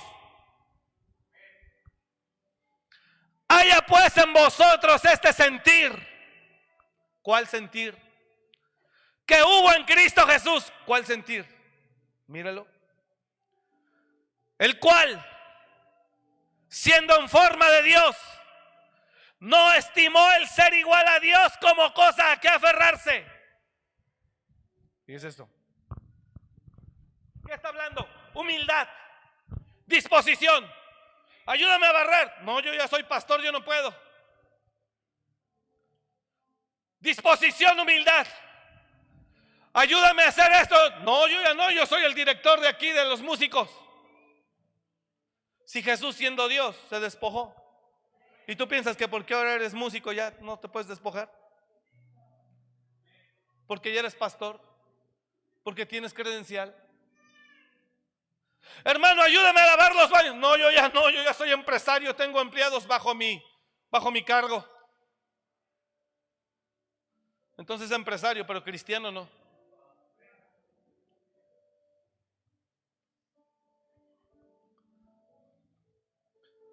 Conozco gente que no hace nada, pero como le encanta mandar. Otra, conozco gente que no hace nada, pero como le encanta que le hagan las cosas. ¿Qué de semejanza Cristo tiene? Ninguna. Jesús dijo, nadie me quita la vida, yo la pongo. Él lavó los pies de los discípulos. Él sirvió a los demás. Y el contexto dice, si está aquí? Haya pues en vosotros este sentir. ¿Cuál sentir? El mismo que hubo en Cristo Jesús. ¿Cuál? El cual siendo Dios, no, se, no estimó el ser igual a Dios como cosa a que aferrarse. Yo soy Dios. Si yo recibo adoración, ¿qué te pasa? No, no, no, sea quien sea. No, que yo soy predicador de refugio. ¿Y eso qué?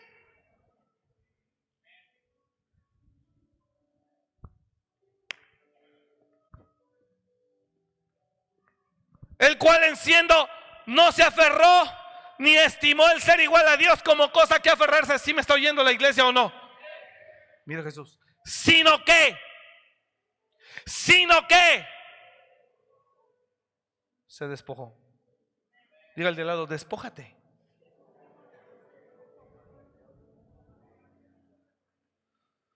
Imagine que José Miguel le diga a la hermana Ofelia, hermana Ofe, hoy quiero que estén los coros allá abajo. Ay, papantla, tus hijos vuelan. Ay, ay, ay, ay, ay, shabacata, raba. Imagine. Pero imagine que yo llegue el miércoles y le diga a José Miguel, ahora siéntate a recibir, deja que dirija a José Antonio.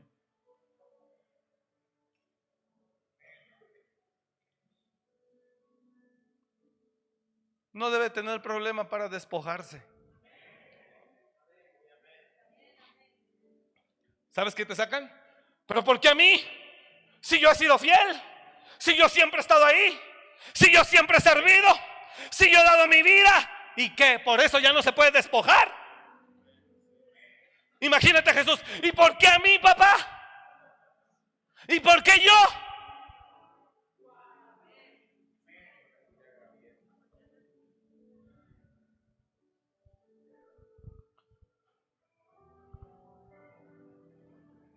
¿No me está entendiendo? Ahora, primer paso. Es que le digo que iba a empezar a predicar de Filipenses. Primer paso, se despojó. Pero después se hizo obediente. Y se hizo obediente hasta que el grano de trigo muriera.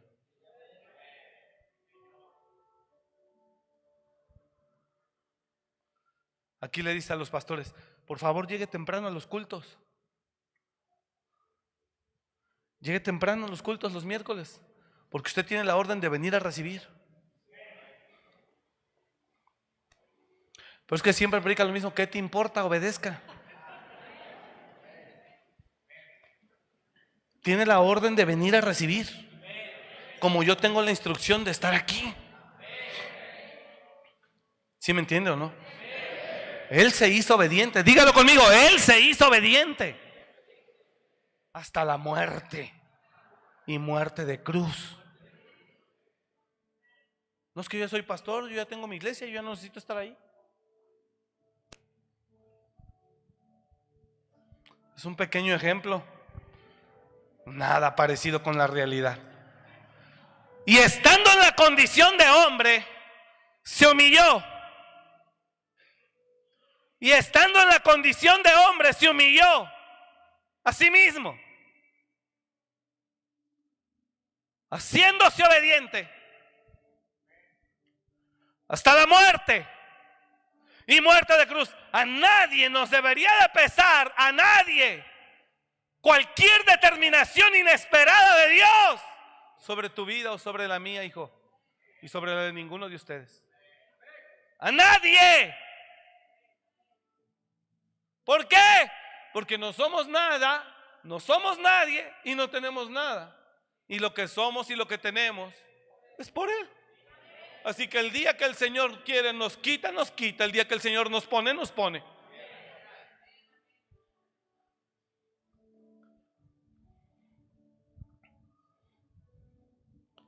Por lo cual, ¿ah? fíjate, también Dios lo exaltó hasta lo sumo. ¿Qué te está diciendo Dios? La humillación es el camino a la exaltación.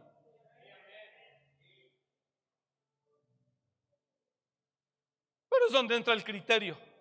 Pero ¿por qué a mí? Que quiten al que cayó, que remuevan al que no es fiel. Pero ¿por qué a mí?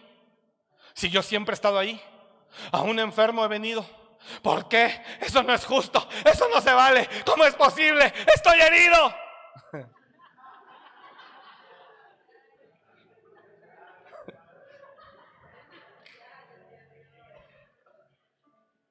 No, y del pilón es que ya no te habla.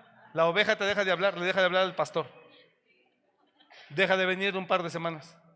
Y le hablas y dices, ¿qué pasó, hijo? No te he visto acá. Es que he andado bien ocupado, paz, pero todo bien, todo bien, todo bien.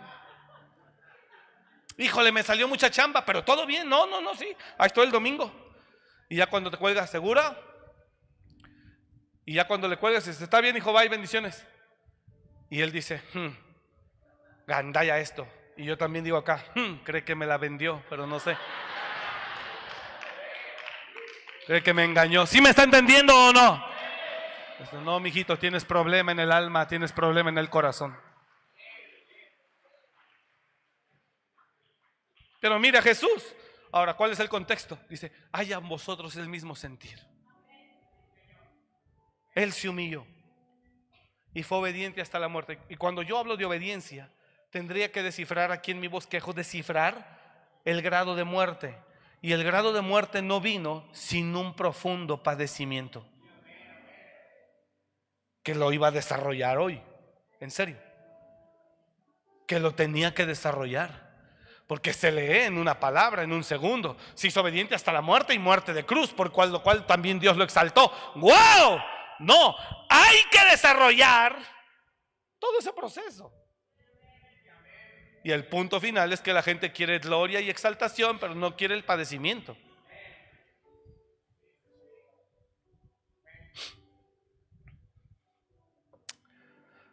Ya nos tenemos que ir. Póngase de pie, por favor. Que ya es muy tarde. Yo sé, hermanos, yo por mí aquí le damos hasta la una de la mañana, pues yo jalo. Pero yo tengo que entender que. Así que no, no compre todo lo que vende el mundo, ni algunos que dicen ser ministerios. No lo son. Mire, observe, piense, ore y concluye en la palabra. Y usted cuando concluye en la palabra dirá, no, estos me quieren engañar. No es así. ¿Qué tiene que haber? Sacrificio. ¿Qué tiene que haber? Padecimiento. ¿En serio? ¿Quiere que Dios lo bendiga y lo levante? Es que íbamos a ir a Mateo, íbamos a ir a Juan. Jesús lo dijo, vaya la palabra y Jesús dijo, nadie puede venir a mí si no toma su cruz. Nadie. Y Jesús mismo dijo, el que quiera venir en pos de mí, niéguese a sí mismo. Tome su cruz y sígame. Porque el que quiera salvar su vida la perderá. ¿Salvarla de qué? De padecimiento. ¿Salvarla de qué? De procesos. ¿Salvarla de qué? De sufrimientos. ¿Salvarla de qué? De situaciones que tú no quieres vivir, pero que Dios te las pone. Dice, quiero que crezcas. El que quiera salvar su vida la perderá. Mas el que la pierda por causa mía la hallará. ¿Cómo tenemos que vivir? Como si la vida no valiera.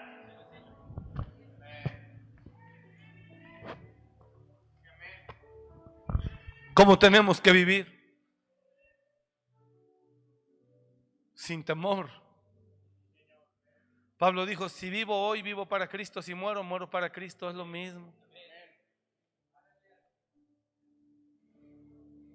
Así. Así. Porque todo el que quiera salvar su vida, la perderá. Ese es el contexto completo del que él iba a leer. Y el contexto completo es que Pedro quería impedirle sufrimiento a Jesús. Porque Jesús mencionó y dijo, viene el día en que el Hijo del Hombre llegará a Jerusalén y ahí padecerá mucho y sufrirá mucho y lo harán sufrir mucho hasta que lo maten. Pero resucitaré. Y Pedro, sintiéndose ya jefe y autoridad, lo reconvino y dice, Señor, ¿cómo es posible? No, no, no, no permitas que te pase eso. No sufras, ¿cómo crees? ¿Y sabe cuántos Pedros andan predicando hoy? No necesitas sufrir. No necesitas sufrir para que te vaya bien. No necesitas sufrir. ¿Sabe cuántos Pedros andan predicando hoy? No necesitas padecer. Jesús es muy claro. Regresa el verso. Jesús es muy claro y dice, voy a ir y voy a sufrir y me van a hacer sufrir y voy a padecer. Y Pedro viene y dice, no, ¿por qué, Señor? No. TLA es muy claro. Ese verso en TLA es muy claro, traducción lenguaje actual. No, Señor, por favor. ¿Cómo que vas a sufrir? Ah, ¿sabe cuántos cristianos o personas que dicen que son cristianas les hablas de esto, de padecimiento, de sufrimiento, de precio a pagar y de cruz? Se espantan. Pero predíqueles que todo chido, aleluya, amén, gloria a Dios. Felices.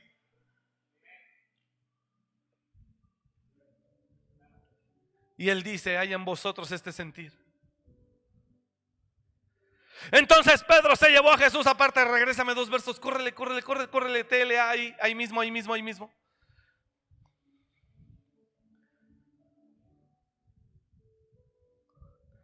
Jesús habla de su muerte.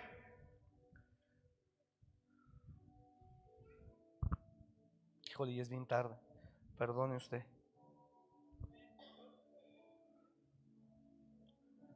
Verso 21. Desde entonces comenzó Jesús a declarar a sus discípulos que le era necesario ir a Jerusalén y padecer. Fíjense eso, aplica términos importantes. Necesario, padecer. Necesario, padecer.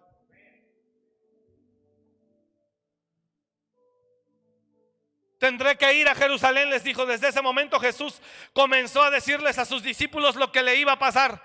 Tendré que ir a Jerusalén y los líderes del país, los sacerdotes principales y los maestros de la ley me harán sufrir mucho. Allí van a matarme, pero tres días después resucitaré. El grano de trigo tenía que caer. Si Jesús tuvo que caer, tuvo que morir pero tuvo gloria al final, ¿sí o no? ¿De dónde cree usted que usted no tiene que caer, morir y sí tener gloria? Si el Padre sujetó a su propio Hijo y con todo respeto de preferir el Padre a su Hijo, a usted y a mí, pues a Él. A nosotros nos ha soportado por su Hijo. Y si a su Hijo, que dijo, este es mi Hijo amado en quien yo tengo complacencia, a Él oíd, si a él que habló de él eso, lo sujetó a padecimiento. Y Jesús dijo, y me van a golpear, me van a agredir, me van a dar con todo, voy a padecer mucho hasta que me van a matar. Pero después de tres días resucitaré. Y llevará salvación a todo el mundo, ahora sí. Ahora sí los demonios tiemblan en su nombre. Ahora sí los demonios huyen en el nombre de Jesús. Ahora sí la enfermedad no resiste a Cristo. La locura mental no resiste a Cristo. Nada resiste a Cristo Jesús. El cáncer no lo resiste. El SIDA no lo resiste. No hay nada enfermo. El hombre y su soberbia no lo resiste. ¿Por qué usted y yo no? Y mismo Jesús dijo, quien quiera seguirme, quien quiera seguirme, tome su cruz y sígame. Niéguese a sí mismo. Entonces él dijo lo que le iba a pasar. Es que tenemos que aprovechar cuando está Dios, disculpe usted. Tendré que ir a Jerusalén y los líderes del país, los sacerdotes me van a matar, me van a matar, pero tres días me, van a, me harán sufrir mucho los maestros de la ley. Allí van a matarme, pero tres días resucitaré, tres días después resucitaré. Siguiente verso. Entonces Pedro se llevó a Jesús aparte y lo reprendió por hablar así. Dios santo, te digo que nada más nos da tantito y ya nos sentimos. Jesús le acaba de decir, tú eres el Cristo, bienaventurado eres, ya no eres carnal, eres espiritual, porque lo que dijiste te lo reveló no la carne ni la sangre, sino mi Padre que está en el cielo. Wow, Pedro. Tú eres la piedra, sobre esta piedra edificaré mi iglesia, te doy las llaves del reino. Eso, esas credenciales que le dieron a Pedro, fueron suficientes para que se sintiera él con la capacidad de poder reprender a Jesús. Y Jesús lo volteó a ver y le dijo, piensas que porque te dije que tú eres Pedro y sobre esta piedra edificaré mi iglesia y que las puertas del infierno no prevalecerán. Y piensas que porque te dije que las llaves del reino se te dan a ti, que todo lo que ates, desates se hará. Piensas que por eso tú, wow, apártate de mí, diablo. Sigue siendo carnal y natural y piensas como piensan los hombres. ¿Quiere que le diga cómo piensan los hombres? Todos evitamos a toda costa nuestro propio sufrimiento y el sufrimiento de nuestros hijos. Y por donde quiera encuentra gente que quiere la ayuda, pero no quiere padecer nada. Jesús se volvió y le dijo, Pedro, ¿estás hablando como Satanás? Vete. Tú no entiendes los planes de Dios y me estás pidiendo que los desobedezca. Órale.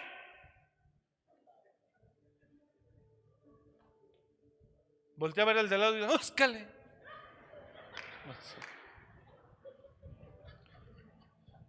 ¿Usted entendió? Termina Pedro de reprender. Oiga, aquí ya terminé. De verdad es un minuto. Yo lo bendigo después de esto. Cáptela, por favor. Después de que Jesús le pone una zarandeada a Pedro, les dice a todos. Entonces Jesús dijo a sus discípulos, señores, si alguno quiere venir a mí, si alguno quiere venir en pos de mí, niéguese a sí mismo. Número uno. Dos, tome su cruz. Tome su cruz. Y sígame. Y aplica. Porque todo el que evada el, sufrimiento o el padecimiento cuando éste sea necesario, todo el que lo evada, porque es lo mismo que significa, porque todo el que quiere salvar su vida, la perderá. Y todo el que pierda su vida por causa de mí, la hallará. Porque ¿qué aprovechará el hombre que ganare, toda, que, que ganare todo el mundo y perdiere su alma? ¿O qué recompensa dará el hombre por su alma? Y Jesús después les dice, porque yo vendré después. Hoy vengo como Salvador, pero después vendré con gloria y con los ángeles. Y daré a cada uno según su sacrificio. Según su esfuerzo. Según sus obras. La segunda venida es como Él vendrá. ¿Qué significa? Ya Jesús no vendrá a anunciar las buenas nuevas. Dos, ya Jesús no vendrá a anunciar salvación. Ya Jesús vendrá a determinar el lugar de cada uno. Y está cerca. Dije, está cerca. Ayer vi en las noticias que dijeron que el río Nilo se tiñó de rojo. El río Nilo se tiñó de rojo. Y que los, y que los wow, super estudios dijeron, no, es que nacieron unas algas rojas y se tiñeron las aguas. Babosos. Y perdón, pensé en voz alta. Pero son naturales que no entienden lo espiritual. Son señales, señores. Cristo está más cerca de lo que se imagina. Dije, Cristo está más cerca de lo que se imagina. Eso no es casualidad. Si fuera eso real, cada año ocurriría. Porque la tierra hace que el fruto nazca cada año mínimo. Cada año tendríamos río Nilo rojo. Son señales. Así se quedarán. Pero otra vez vuelvo, el natural no entiende. El natural cree. El natural cree en todo lo que ellos, la explicación que les dan. no sabe nada. Ore, lea la palabra, haga la suya, camine con Dios para que Dios le revele. Estás a tiempo. Estamos a tiempo. Gracias Jesús. Dele el mejor aplauso que tenga el Rey de Gloria. Aleluya. Dele el mejor aplauso que tenga Jesús. Denle el mejor aplauso que tenga Cristo Jesús al Espíritu Santo. Señor, ayúdanos en tu bondad.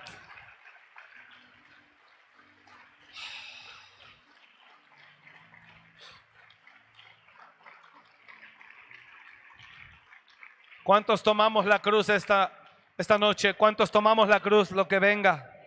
Tome la cruz, tome la cruz, hermano, lo que venga. Dios es fiel, no dará más de lo que puede resistir. Dios es fiel, no tenga miedo. Dios no dará más de lo que puede resistir. Tome su cruz, tome su cruz y sígalo. Tome su cruz y sígalo. Porque ese es el camino. Y deje de oír mentiras y engaños por allá. Tome su cruz. Padre, bendecimos tu nombre esta noche. Te damos gracias. Y oro que cada quien entienda tu palabra. Oro que cada uno entienda lo que tú nos has hablado esta noche.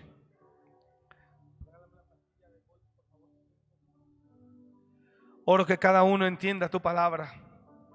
Que ellos comprendan, Señor, que hay una verdad y esta está en tu palabra. Que hay una verdad y esta está en tu palabra. Ayúdanos, Señor, en el nombre de Jesús.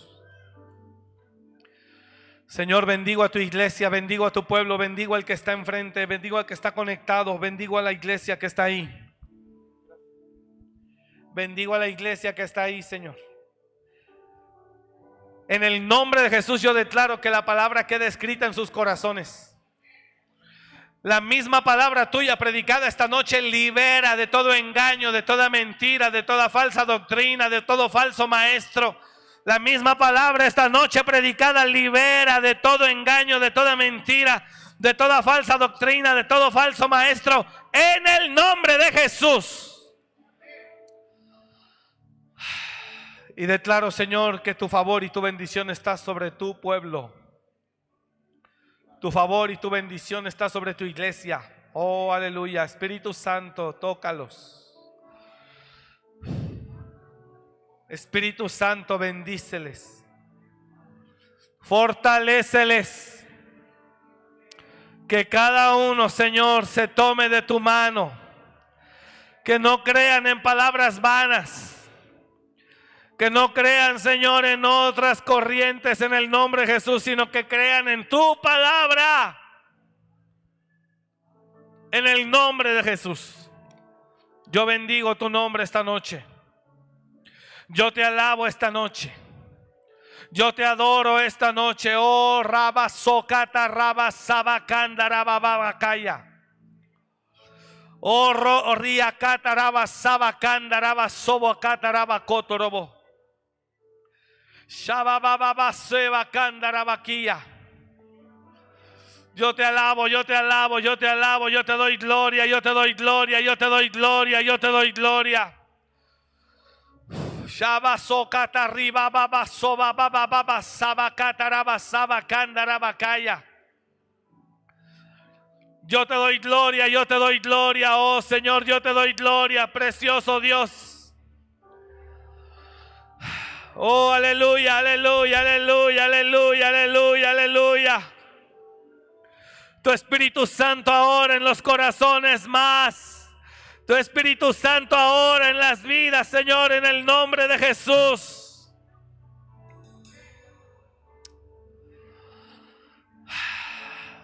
Precioso Dios. Precioso Dios. Precioso Dios. Te amamos. Diga conmigo, te amamos, Señor. Dígalo conmigo, Padre, yo atesoro tu palabra esta noche. Ponga sus manos en su pecho, ya nos vamos. Dígale, Señor, yo atesoro tu palabra esta noche. Dígalo, dígalo, abrace la palabra esta noche. Diga conmigo, es mía. Es mía, es mía, es mía, es mía, es mía. Dígalo, dígalo, dígalo, dígalo. Yo atesoro tu palabra esta noche. Es mía. La tomo, la tomo, la tomo, la tomo. Dígale a Él, implántala en mi corazón, implántala en mi corazón.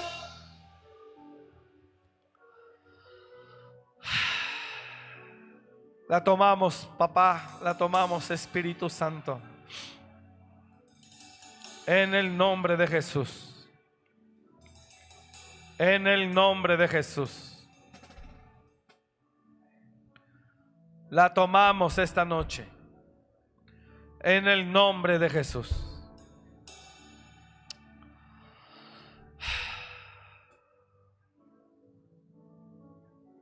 Gracias, Señor. Gracias. Diga conmigo, gracias, Señor.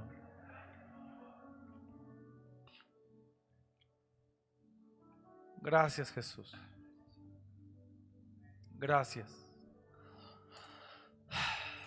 Señor, gracias. Bendigo tu nombre esta noche y bendigo a tu iglesia. Por favor, lleva a cada hermano a casa. Gracias te doy por sus vidas, por el esfuerzo que hacen de estar aquí. Los bendecimos a todos, Señor. Llévalos a casa con bien, dales descanso.